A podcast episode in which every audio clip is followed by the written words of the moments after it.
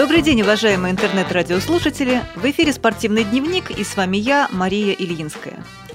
Сегодня у нас пойдет речь о легкой атлетике. За давностью лет уже невозможно установить, кто и когда назвал легкую атлетику королевой спорта. Но любопытно, что за многие десятилетия никто не усомнился в законности этого громкого титула. Легкая атлетика действительно правит спортивным миром, ее любят и почитают во всех уголках планеты. Легкую атлетику по традиции называют видом спорта. На самом деле это целый комплекс иногда близких, а чаще весьма далеких друг от друга дисциплин. Это и беговые виды, и спортивная ходьба, и технические виды, в которые входят всевозможные прыжки и метания, а также многоборья, пробеги и кроссы. Легкой атлетикой с удовольствием и с большим успехом занимаются инвалиды по зрению. И, конечно же, легкая атлетика является неотъемлемой частью паралимпийской программы. Из первых игр в Риме, состоявшихся в 1960 году, привлекает наибольшее количество участников и зрителей. В состязаниях принимают участие спортсмены с самыми разнообразными нарушениями здоровья. Теперь немного справочной информации. Спортсмены-инвалиды, выступающие на международных соревнованиях, объединены в группы или, как их называют, классы, согласно виду и степени инвалидности, влияющей на их выступление в конкретном виде соревнований. Перечислю эти классы. Классы с 11 по 13 – это слабовидящие спортсмены. Класс 20 – это спортсмены с интеллектуальными отклонениями. Классы с 31 по 38 – это спортсмены с ДЦП, причем спортсмены с 31 по 34 класс на соревнованиях пользуются колясками. Классы с 40 по 46 – это спортсмены-ампутанты или спортсмены с недостатком функций конечностей. Классы с 51 по 58 – это колясочники-гонщики и колясочники, метающие из положения сидя. Интересная особенность есть у слабовидящих бегунов. При необходимости они пользуются помощью зрячего лидера, который бежит с ними рядом по дистанции. Паралимпийская сборная команда России очень успешно выступает на всех международных соревнованиях, и спортсмены с нарушением зрения каждый раз вносят весомый вклад в медальную копилку нашей сборной. Вот и на последнем чемпионате мира IPC, проходившем во Франции в городе Лион с 19 по 28 июля 2013 года, сборная команды России показала блестящий результат, заняв первое общекомандное место в неофициальном зачете. Нам удалось взять интервью у человека, который имеет самое прямое отношение к успехам нашей паралимпийской сборной. С нами на связи заслуженный тренер России, член Президиума Федерации спорта слепых, старший тренер Федерации спорта слепых по легкой атлетике Петр Захарович Буйлов. Здравствуйте, Петр Захарович. Здравствуйте, Мария. Для начала примите наши искренние поздравления с блестящей победой сборной команды России на чемпионате мира IPC во Франции. Мы очень за вас болели и буквально с замиранием сердца следили за выступлением наших ребят. Огромное спасибо за поздравления от всех тренеров и спортсменов сборной команды России. Петр Захарович, какие у вас впечатления о прошедших соревнованиях? На должном ли уровне была их организация и хорошо ли нас принимали? Этот чемпионат э, был наиболее массовым. При, принимало участие э, 69 стран это больше, чем на прошедшем чемпионате в Крайчорче в Новой Зеландии. А, спортсменов, более тысячи спортсменов принимают участие в этих соревнованиях. А, соревнования были организованы достаточно хорошо, учитывая, что такое большое количество спортсменов все-таки сложно провести эти соревнования, были какие-то недочеты, но в целом это был грандиозный спортивный праздник, это большой праздник для спортсменов, а, в котором они принимали участие. И этот праздник был еще более ярким, потому что наши спортсмены очень достойно представили нашу страну на этих соревнованиях. Это замечательно. А погода вас баловала или наоборот? А, хочу сказать, что мы со сборной командой выехали а, в город Леон, где проходил этот чемпионат, а, за две недели. Мы провели там учебно-тренировочный сбор, а, посоревновались в тех а, условиях, а, в которых проходили соревнования. Погода, погода была достаточно жаркая для Европы. Всегда было за 30 градусов. И когда мы подошли уже к участию в соревнованиях, мы настолько адаптировались, что даже 30-градусная жара нам была ни по чем, и все было достаточно комфортно и хорошо. Это здорово. Ну и, надеюсь, французская кухня тоже радовала наших ребят. Ну, французская кухня, наверное, э, она специфичная, но всегда учитывает пожелания спортсменов. Поэтому проблем особых э, с питанием не было. Все было достаточно на высоком уровне. Значит, все спортсмены были очень довольны. Это здорово. В составе российской делегации было более 60 атлетов. А сколько из них было незрячих спортсменов и какие регионы России они представляли? А сборную команду России представляли 22 незрячих спортсмена. В основном это спортсмены Алтайский край, Республика Башкортостан, Екатеринбург, Красноярск, ну и многие другие регионы. Широкая география, это здорово. Вот по оценкам организаторов, чемпионат действительно стал самым крупным в истории по количеству спортсменов, стран-участниц и разыгрываемых медалей. Хотелось бы узнать, с каким количеством соперников приходилось сражаться незрячим спортсменам в тех дисциплинах, где были завоеваны медали. Невзирая на то, что этот чемпионат проводился после окончания Паралимпийских игр, и казалось бы, что многие спортсмены, ведущие, паралимпийские чемпионы, должны были бы отдыхать после напряженного сезона, но э, оказалось, что это не так. И большая часть ведущих спортсменов, паралимпийских чемпионов, призеров паралимпийских игр принимали участие в этом чемпионате мира. Накал борьбы достаточно высок.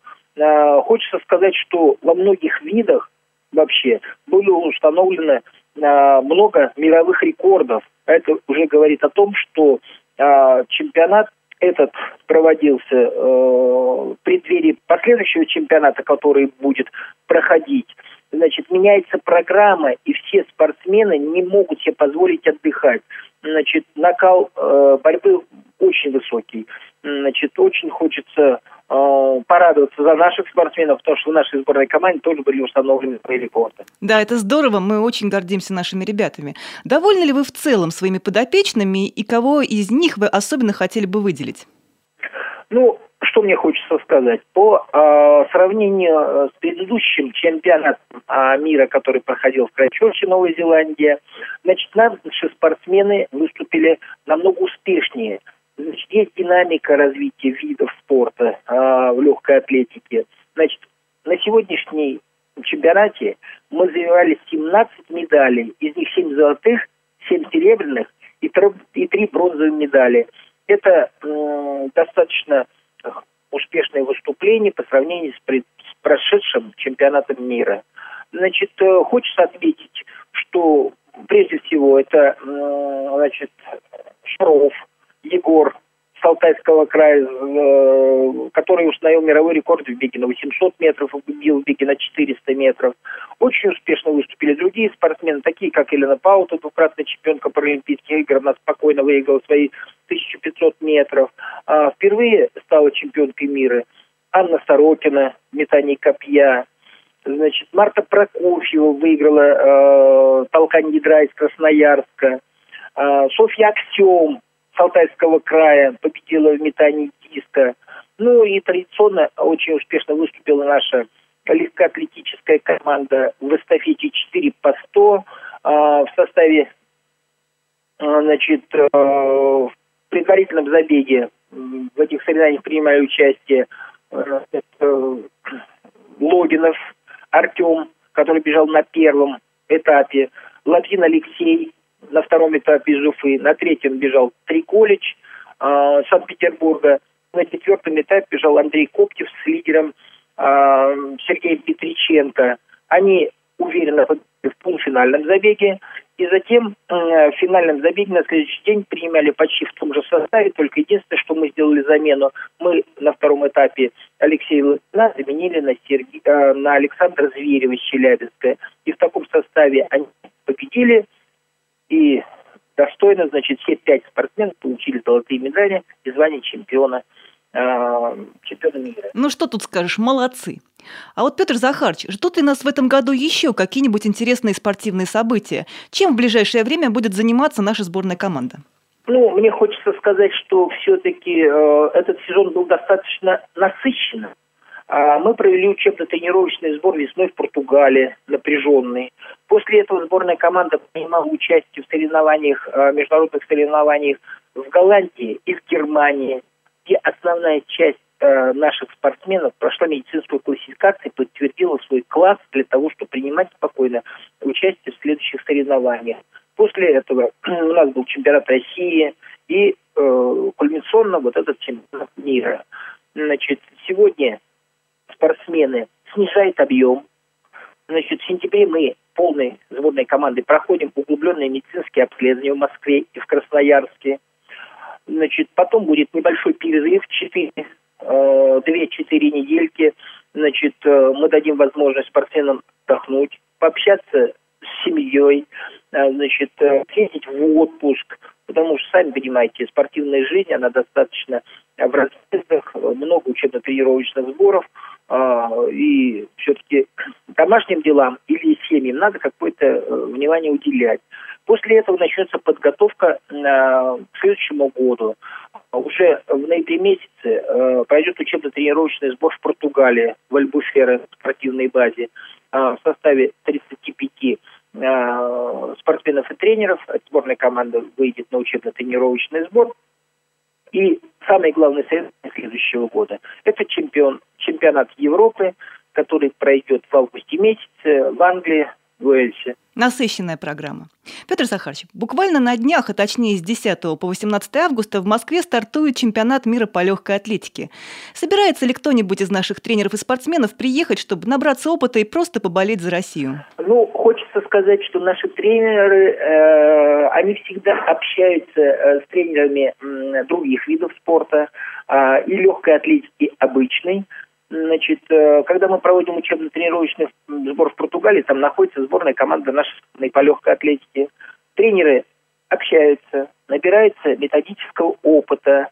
А, конечно, они следят за выступлениями а, основной сборной команды легкой, по легкой атлетике. Я знаю, что делегация Алтайского края, который будет тоже наш э, тренер э, Сергей Иванович Мурлов, который на днях в сборной команде отвечает за спринтерскую подготовку. Знаешь, делегация из Челябинска, из Слободчика, Виктор Тимофеевич, он обязательно а, будет в Москве.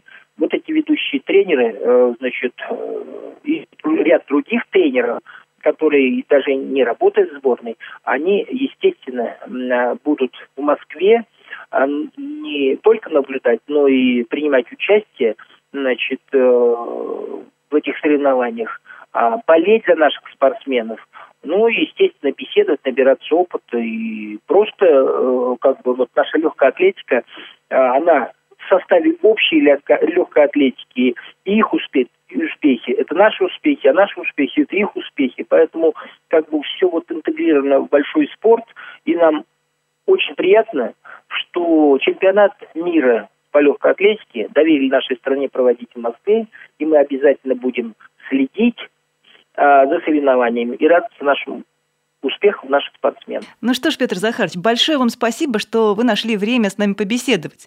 Желаем нашим легкоатлетам удачи и побед на предстоящих турнирах. И ждем вас снова в нашей студии с хорошими новостями. Спасибо большое вам большое. Спасибо, мы всегда рады принимать участие в вашей передаче. До свидания. Всего доброго. Очередной выпуск спортивного дневника подошел к концу. Над передачей работали Илья Тураев и Игорь Роговских – с вами была Мария Ильинская. До новых встреч на Радио ВУЗ.